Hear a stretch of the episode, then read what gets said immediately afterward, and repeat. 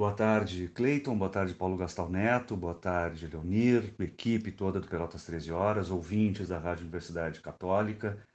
Enfim, mais uma semana que iniciamos essa vida é, tomada por cuidados em relação à pandemia e o que impede que estejamos aí no Salão Amarelo, né, no convívio é, sempre alegre e enriquecedor. De qualquer maneira, né, há de se brindar a possibilidade de um depoimento aqui, então, nesse mecanismo remoto e esse diálogo, ainda que limitado, é, com esse momento do uso público da razão, como eu gosto de dizer, que é o debate livre a opinião independente do Pelotas 13 Horas.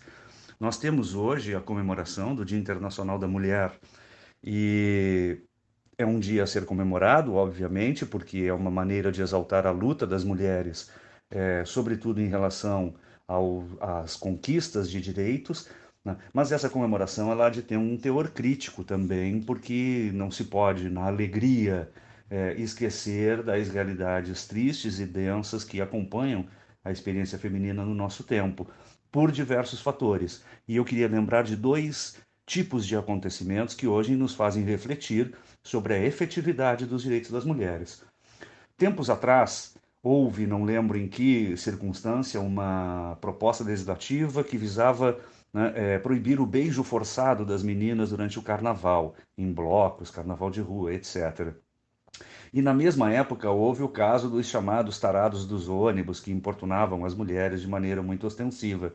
Havia muita violência física e simbólica nesse sentido, e nós achávamos, né, parecia até engraçado, é, dizer que precisaria haver uma lei para dizer que uma menina não está obrigada a beijar sem o seu consentimento, ou que no ônibus a mulher não deveria estar é, exposta a determinados tipos de violências de natureza sexual sem que houvesse um né, regramento específico para isso.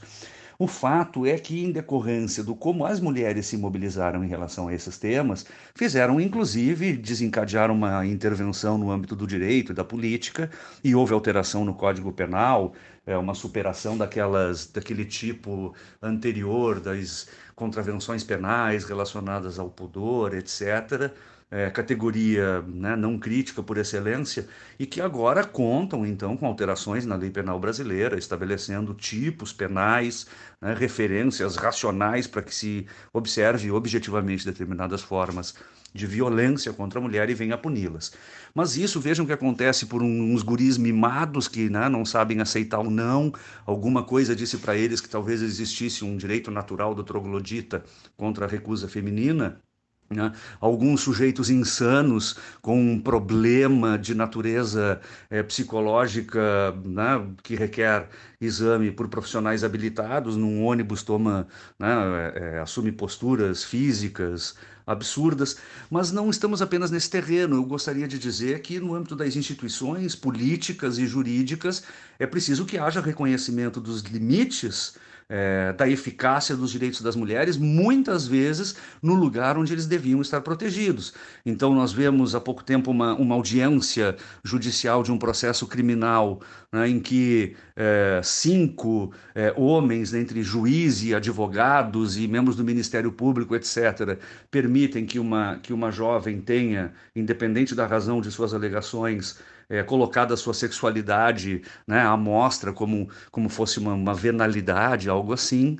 Né? Tivemos o, o episódio de um juiz de direito que achava-se no direito de afirmar que estava cheio da Lei Maria da Penha, porque para tudo né, existe uma, um, um mimimi, como ficou agora é, reiterado, enfim, como expressão né, que vulgariza todas as reclamações legítimas, mas uma também muito especial, que é aquela do deputado né, que assumiu uma postura é, física em relação ao corpo de uma deputada no plenário, com todas as imagens à vista. E para nosso, né, é, nossa tristeza em geral, uh, essa, essa deputada tendo reclamado, tendo se tornado isso tema de uma reclamação pública, é, foi obrigada a já receber um parecer do Conselho de Ética da Assembleia Legislativa do Estado de São Paulo, é, que vai dar uma espécie de férias remuneradas como forma de punição ao deputado. Né? Está propondo que ele fique quatro meses sem é, exercício de plenário, mas com o seu gabinete em funcionamento, etc. Né? O, o, o juiz que estava cheio da Lei Maria da Penha, ele simplesmente foi removido para uma outra função, etc. Né?